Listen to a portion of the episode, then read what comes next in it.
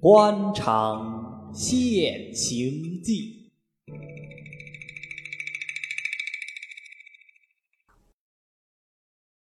第六回，即张罗州官接巡抚，少训练副将将都司。却说蒋福走进账房探听消息，直少爷无法，只得同他说道。你的钱，老爷说过一个不少的，但是总得再过几天才能还你。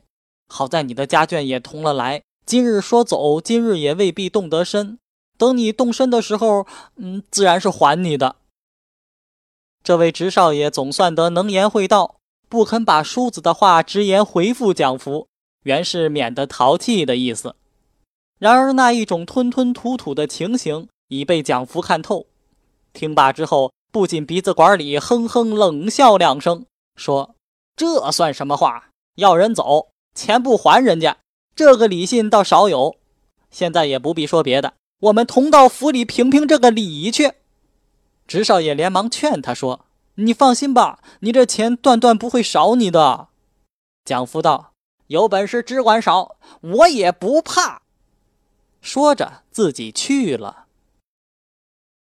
原来这蒋福。同广信府的一个搞案门上，又是同乡，又是亲家，两人又极其要好。这个搞案门又是府大人第一个红人，说一是一，说二是二。蒋福从账房里下来，便一直上府找到他亲家，说老王不还他钱，他要先到府里上控，求亲家好歹拉一把。他亲家听了，自然是拍胸脯，一力承当。把他喜欢的了不得。当天，搞案门就回了本府，说县里这位王大老爷怎么不好，怎么不好。亏得这位本府自从王梦梅到任以来，为他会巴结，心里还同他说得来，就说这事情闹了出来，面子上不好看，还是不叫他上控的好。就同邢明老夫子商量。邢明道：“太尊的话是急。”晚生即刻就找了他来，开导开导他，叫他不要辜负了太尊的美意。知府说：“如此很好。”邢明便叫自己的二爷拿了名片到县里，请王大老爷便衣过来，有公事面谈。去不多时，果见王梦梅来了，走进书房，作揖归坐，说了几句闲话。邢明老夫子便提到刚才太尊的意思，说：“太尊说的，彼此要好，不要弄出笑话来。只要孟翁把用他的钱给了他，其余无凭无据的事，也断不能容他放肆。”便把蒋福要告他的话说了一遍。王梦梅听了这话，脸上一红，心上想：此事他既晓得，须瞒他不得。便把蒋福如何可恶也说了一遍。现在已经三天没有人来交钱粮，兄弟心上恨不过，所以虽然有钱，也要叫他难过两天再给他，并没有吃他的意思。至于蒋福说要上控兄弟的话，通城耳目众多，府县又是精明不过的，况且又蒙你老夫子拿兄弟当做人，兄弟即使有点不好，难道能够瞒过府县？不要说对不住府县，连你老夫子也对不住。邢明道：“这些话谁有功夫去听他？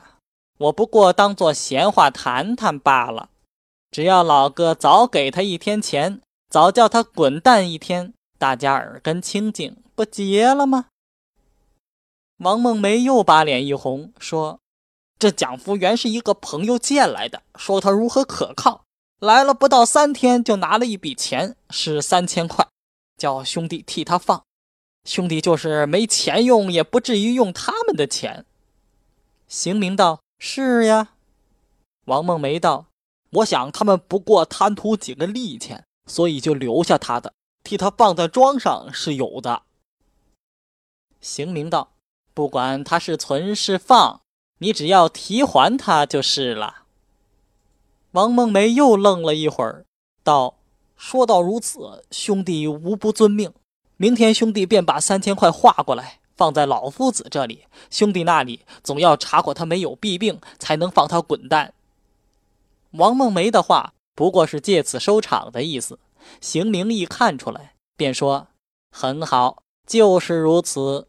果然有弊病，我还要告诉太尊，重重的办他一办。”说完，王梦梅辞去。次日上府，果然带了一张三千块钱月底期的庄票。邢明收了下来，便问：“你从前出过凭据给蒋福没有？”王梦梅说：“折子是有一个。”邢明道。今天我先出张收条给你，明天你拿着来换折子便了。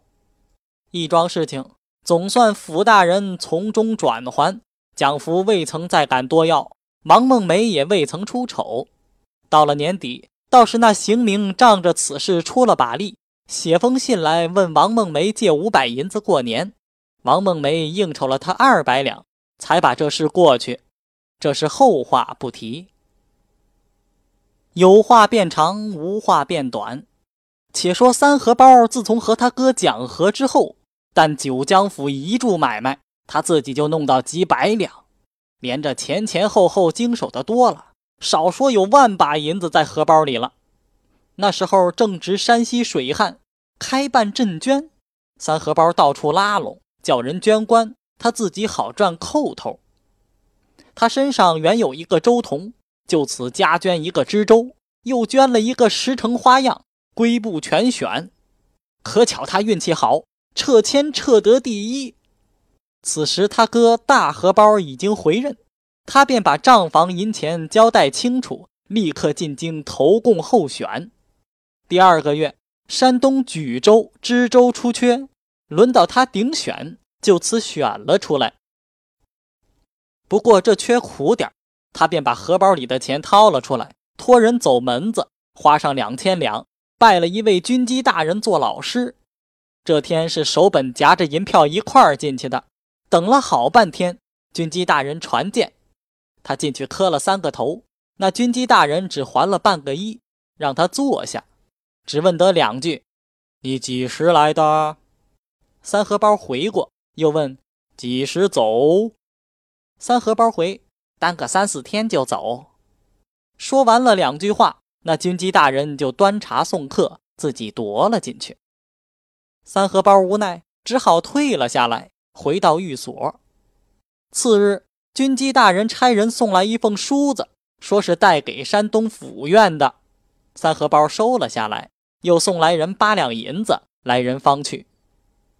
三荷包灯下无事，把封信偷着拆开一看。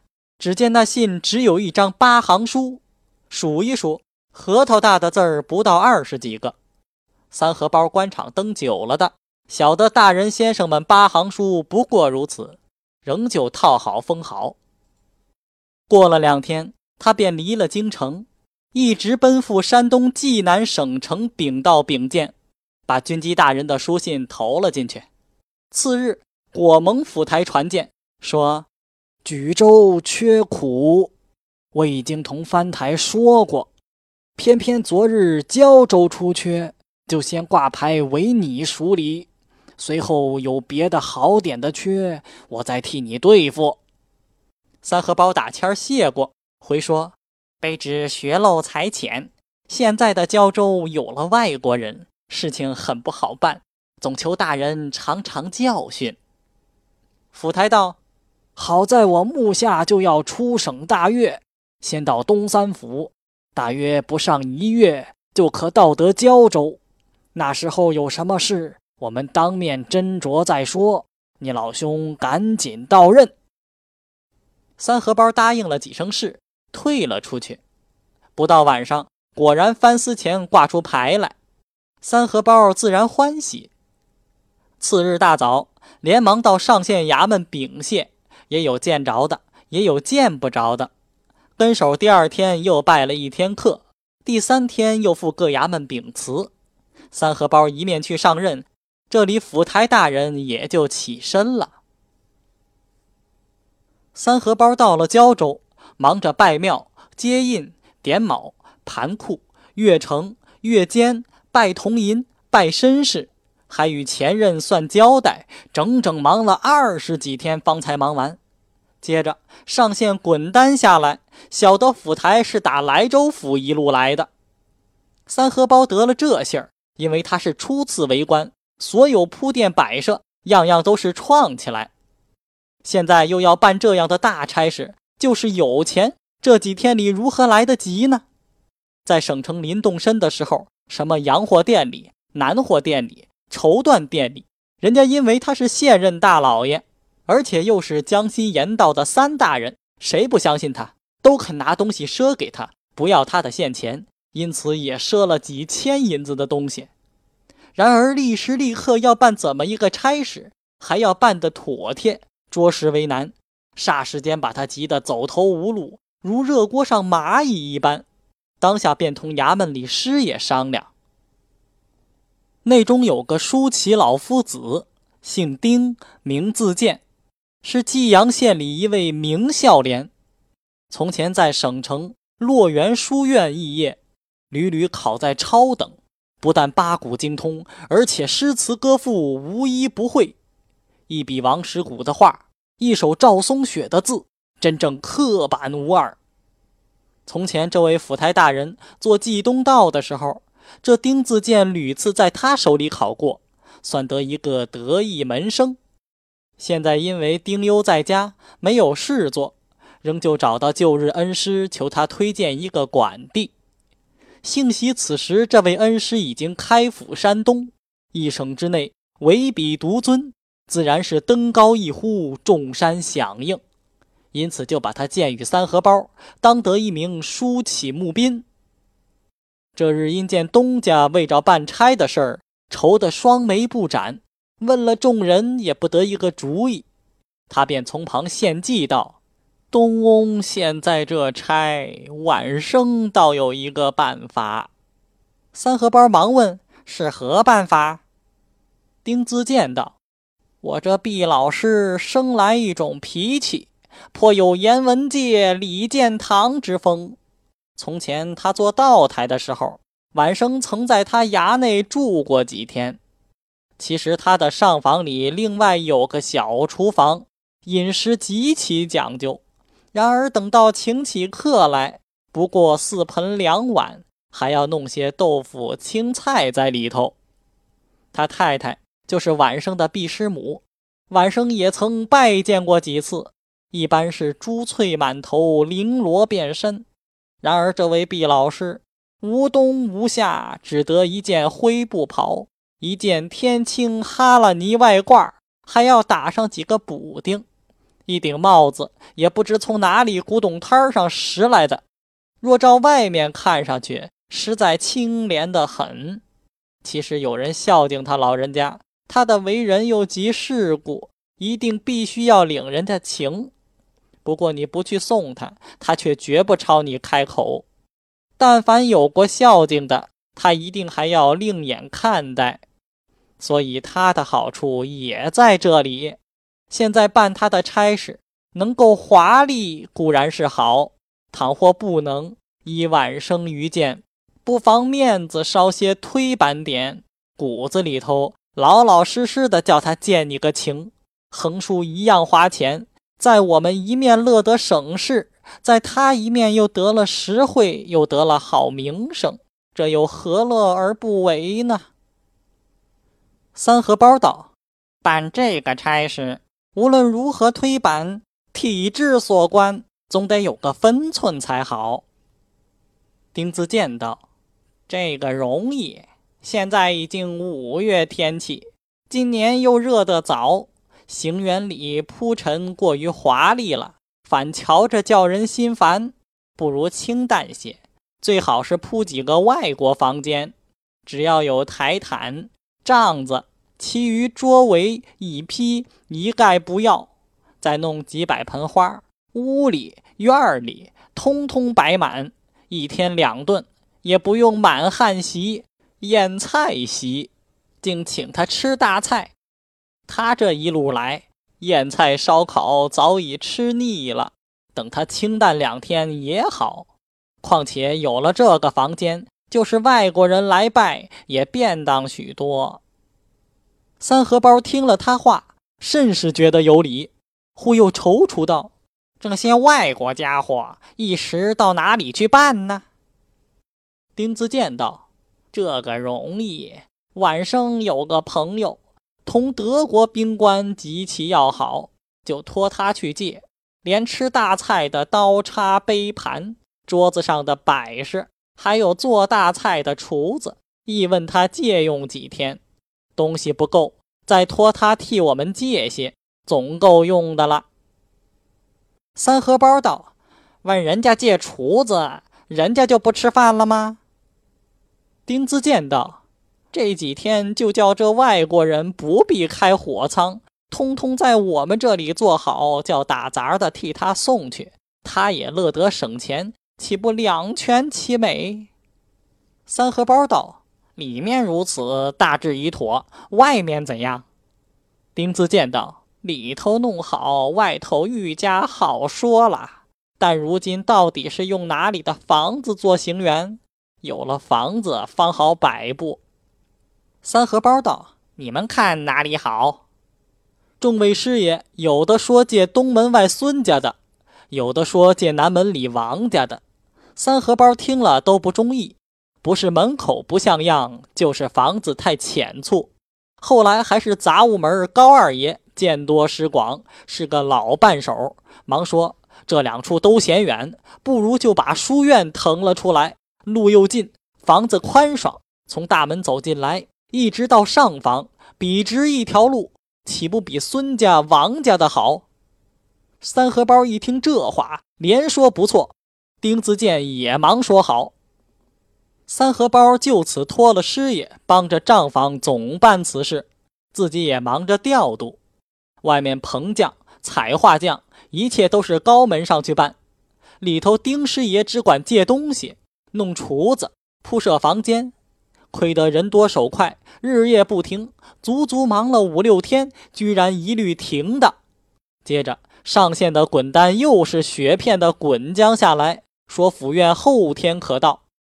三合包忙着会同了营里出境去接。且说那胶州营营官本是一员副将，此人姓王，名毕奎，是个武榜眼出身，拉得一手好弓，射得一手好箭。但是武营里的习气，所有的兵丁平时是从不习练，而且还要克扣粮饷，化公为私，这些弊病却是一言难尽。只有三年大月是他们的一重官煞，那一种急来抱佛脚的情形，比起那些秀才们三年岁考还要急。府院来的三个月头里，这协台得了文书，就是心下一个疙瘩。幸亏日子离着还远，不过请齐了标下大小将官，从中军都司起，以及守备、千总、把总、外委。叫他们把手下的蛾子都招招齐，免得临时忙乱。一干人得了这个吩咐，关系自己考成，也就不敢怠慢。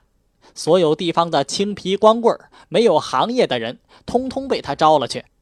从此，这干人进了营，当了兵，吃了口粮，就也不去为非作歹，地方上倒平安了许多，不在话下。且说离着府院来的日子一天近似一天，大小将便带领着兵丁们天天下教场操演，不时这位协台大人还要自己去看操。正是五天一大操，三天一小操，整日家足其耀日，筋骨齐鸣，好不齐整，好不威武。列位要晓得，中国陆营的兵，只要有两件本事就可以当的。第一件是会跑，大人看操的时候，所有摆的阵势不过是一个跟着一个的跑。在教场里会兜圈子就会摆得阵，排在一溜的叫长蛇阵，团在一堆的叫螺丝阵，分作八下的叫八卦阵。第二件是会喊，瞧着大人轿子老远的来了，一齐跪在田里，当头的将官。双手高捧手本，口报某官某人叩接大人。大人跟前的歌士喊一声“起去”，所有的兵丁齐齐答应一声“杀”。这一声要一齐张嘴，不得参差。喊过之后，拔起脚来就跑，又赶到前面伺候去了。所以这一个跑，一个喊，竟是他们秘传的心法，人人都要操练的。至于那些耍枪弄棒、玩藤牌、翻筋斗、正月城隍庙里耍枪卖膏药的一般人都会得两手，此时都找了来，到了教场上，敲着鼓，打着锣，咚咚咚，汤汤汤，耍一套换一套，真正比耍猴还要好看。他们编的名字叫打对子，这些样子，今天看看不过如此，明天看看也不过如此，把个协台大人早看得心烦了。看过几次，就派中军替他代劳。空了功夫，这班总爷、副爷自己还要吊膀子下剑道学着射箭，怕的是府台大人来到，一直射不中，要说他技艺生疏，送掉前程，那就作下了。年纪大些的，同那打过仗、受过伤的，都改骑射为放枪。射步箭有箭靶子，射马箭是三角皮球，放洋枪是个灰包。一枪过去，枪子儿穿过灰包，就有多少灰飞了出来，那是顶好看的。这几天里头，文官忙办差，武官忙操演，直忙得个不择饭而食，不择席而卧。一天，滚单到来，知道府台大人已到前站，三荷包便会同了王协台出境相迎。接着之后，赶到行辕禀见，府院单传他进见，敷衍了两句，退了下来。跟手到营务处候补到洪大人的公馆里禀见，又拜跟了来的什么文案老爷、巡捕老爷，这些老爷班次不过同、通、州。县都是三荷包铜银，用不着手本，只叫号房拿着帖子一处处去拜。拜过之后，等到晚上，打听大人已经睡觉，巡捕陆老爷已经下来。三荷包在省的时候，早同他拜过把子，好托他在大人跟前做个小耳朵。此时见面之后，着实显殷勤。三荷包诉说自己是才到任，诸事不周，权杖大力从中照应。陆巡捕一力承当，说：“诸事老哥放心，都在小弟身上。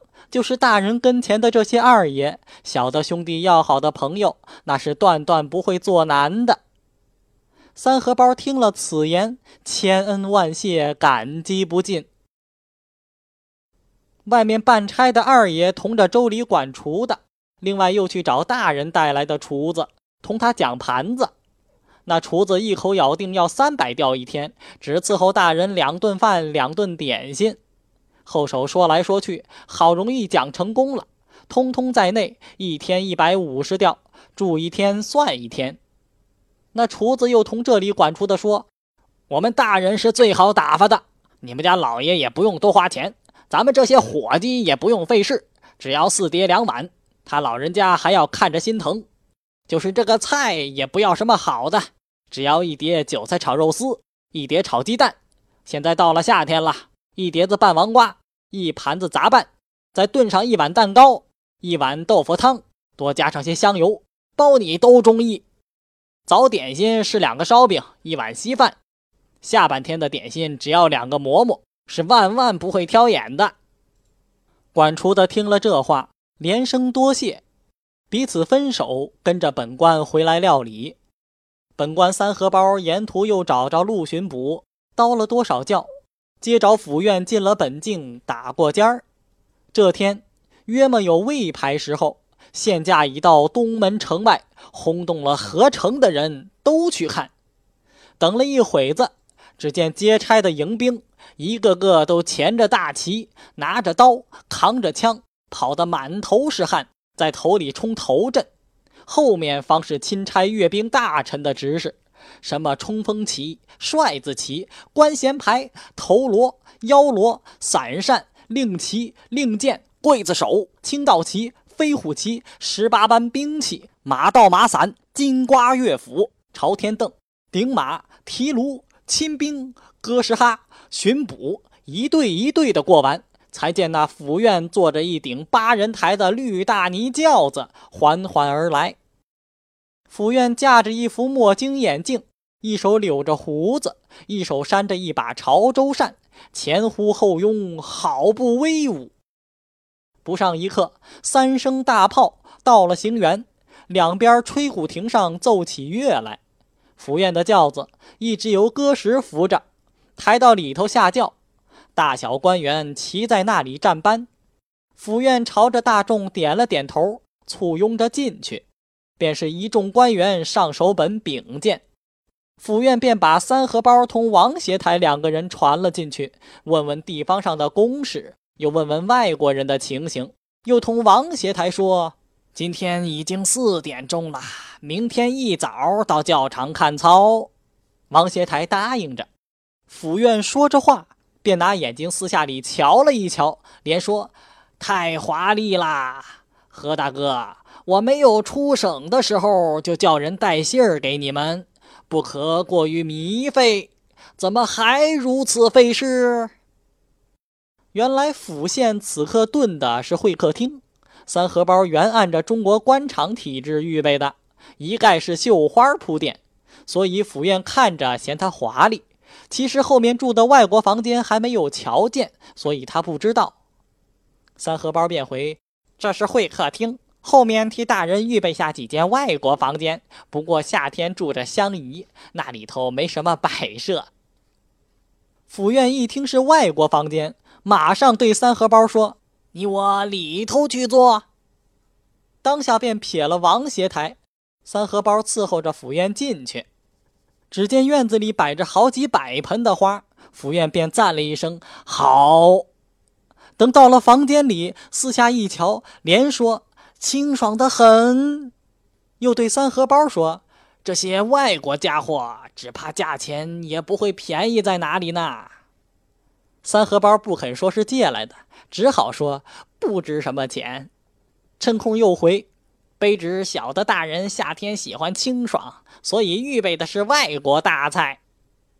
府院一听外国大菜，愣了一愣，说道：“外国大菜牛羊肉居多，兄弟家里已经七辈子不吃牛肉，只要家常饭菜便好。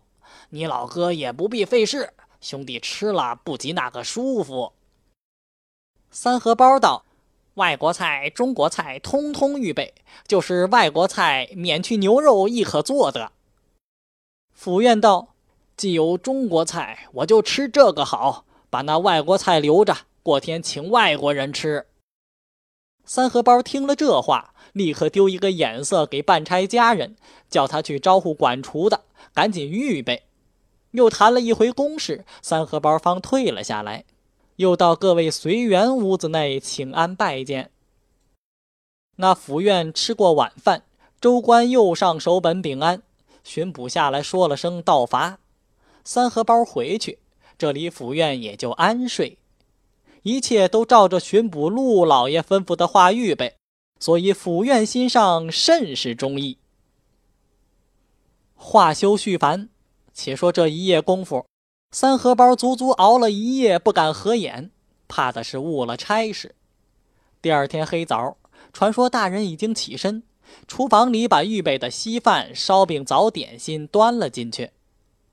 那时候行辕已经发二鼓了，接着一众官员齐上手本，巡捕下来说：“一概免见，停会儿教场再见。”说话间已发三鼓，大人出来上轿。合成的官都在那里直挺挺地站着候送。这位府院甚是谦恭，一路走出来还朝着他们呵呵腰，他们却还直绷绷的一动不动。只等府院上轿，在轿子里拿手躬了一躬，他们通通齐打一躬，才把个钦差阅兵大臣送出辕门。这里一众官员齐走小路，又要赶在府院头里，以便迎接。真正是人不停步，马不停蹄，一口气跑到教场。有另外预备的官厅，大家进来暂时休歇。不上一刻功夫，忽听得三声大炮，那府院的执事也就到了营门外了。当下是王协台居首，率领着标下便兵，什么都司、守备、千把之类，一起顶盔贯甲，佩刀跪迎。王协台另外有个差官替他报名，其余都守以下都是自己捧着手本，跪在地下高声喊叫。喊过之后，府院前的歌使仍旧喊了一声“起去”，众兵丁齐答应一声“杀”。只见前呼后拥，簇拥着府院大轿向演武厅如飞而来。且说这教场原在东门外头。地方甚是空阔，上面一座高台，几间厂房是演武厅，东面是将台，西面是马道。演武厅后面另外有三间起座，是预备府院吃饭歇息的处所。演武厅东西两面另有几架席棚，东面是预备站班的众位官员腿酸了好进去坐坐或者换换衣服。西面是预备营务处随员帮着看射箭的，一样摆设公案。闲话休提，但说那府院轿子上得演武厅，大小官员接着，府院下轿，先到后面歇息。营务处上洪大人陪着进去，回了几句话，吃了一碗茶，吩咐升堂。只听得营门外三声大炮，将台上先长号，随后又吹打起来。府院升座之后，便有带来的随员同着本城州官、营里的王协台上来参堂，连打三躬，府院还了三公。接着一班巡捕老爷上去请了一个安，府院只拱了一拱手。参堂之后，站立两旁，便是王协台顶盔贯甲，挂刀佩弓，从演武厅旁边拔了一面旗，两手拿着。走到府院公案前，屈了一条腿，嘴里报了声：“请大人发令。”府院吩咐：先看杨操，次看阵图，次眼放大炮，末了看藤牌同各种技艺。王协台答应下来，走到演武厅台阶上，把面旗子交到中军都司手里。那中军执旗在手，朝着南面跃了两跃，将台呜呜地奏起西乐来。老远的便见有多少洋枪队由教习打着外国口号，一展旗的走了上来。中军又朝着演武厅双膝跪下，报了一声：“大人看洋枪队。”然后站起来在一边。这底下便是洋枪队操演，放了几排枪，仍旧由教习压着下去。接着看操演阵势。什么一字长蛇阵、两仪阵、三才阵、四面埋伏阵、五路进攻阵，当中还有什么长蛇阵变螺丝阵、螺丝阵变八卦阵，忽而两军对垒，相互厮杀。正在热闹之际，这个档里放了几门大炮，放得震天家响，众兵各归队伍。照壁墙下，仅对演武厅支起一架帐篷。上面竖起一面大旗，写着“三军司令”四个大字。接着就演藤牌，并各种技艺，翻筋斗、爬杆子，样样都做到。然后将台上打着得胜鼓，吹着将军令，把所有的队伍围着教场，由前至后兜了一个圈子，说是收队。然后中军仍旧拿旗子走上去，交给协台。协台跪禀府院，报了声。请大人收令，然后府院退堂吃饭，一众官员你下去歇息。吃过午饭，重新升座，一切参堂礼毕，就看各将校的部件。此乃军政大典。王协台虽是二品大员，到了此时也不能不沛公伺候。向立府院谦和点的，必定免赦。况且他是武鼎甲出身，是天子开轩亲娶的门生，就是放出来做个参将，比协台小了一级，也是一概传免。这位府院性情虽是谦和，无奈他见了这位王协台一脸烟气，问他营里的事情，多是前言不对后语，因此心上就十二分的不舒服。他等到点名的时候，上头巡捕官喝了一声：“王将官。”王必奎在底下答应了一声“到”，一面拿弓在手，一面却拿眼睛瞧着上头，一心只指望上头免射，顾全他的面子。谁晓得上头只是不开口，一等等了一刻多功夫，大家都看愣了，上头还是不响。王协台这一气非同小可，只得拔出剑来，搭上弓弦，也不及摆架子，对准头，嗖嗖嗖，五支箭接连射去，却是一支都不中。射完之后，赵丽上来屈膝报名。那府台见是如此，知道王协台有心瞧他不起，一时恼羞成怒。等他上来报名的时候，便认真发作起来，说：“三年军政乃是朝廷大典，先锋上谕不准沾训。你瞧不起本院，便是瞧不起朝廷。”你为一营表率，弓箭上如此生疏，则其他可想。本院唯有照例参奏，以肃军政。说完，便叫先摘去他的顶带，下去后参。王协台原本因他是武顶甲出身，府院不给他面子，免他布设，一时火性发作，有意武之不中。今见府院动气，便也懊悔不迭，只是跪在地下不肯起来。府院也不睬他，便把其余各将官依次点名校射。府院又嫌靶子太近，换了一个亲信的巡捕，同了两个歌时，拿弓重新量准。谁知这些巡捕歌时都是得了他们钱的，任凭府院如何认真量来量去，那弓只是在地下打滚儿。闲话休提，靶子立好，于是一个个挨次射去。西面西棚子里另有营务处洪大人帮同教看，免得耽误时候。众人因见府院动气，大家俱各小心，不敢怠慢。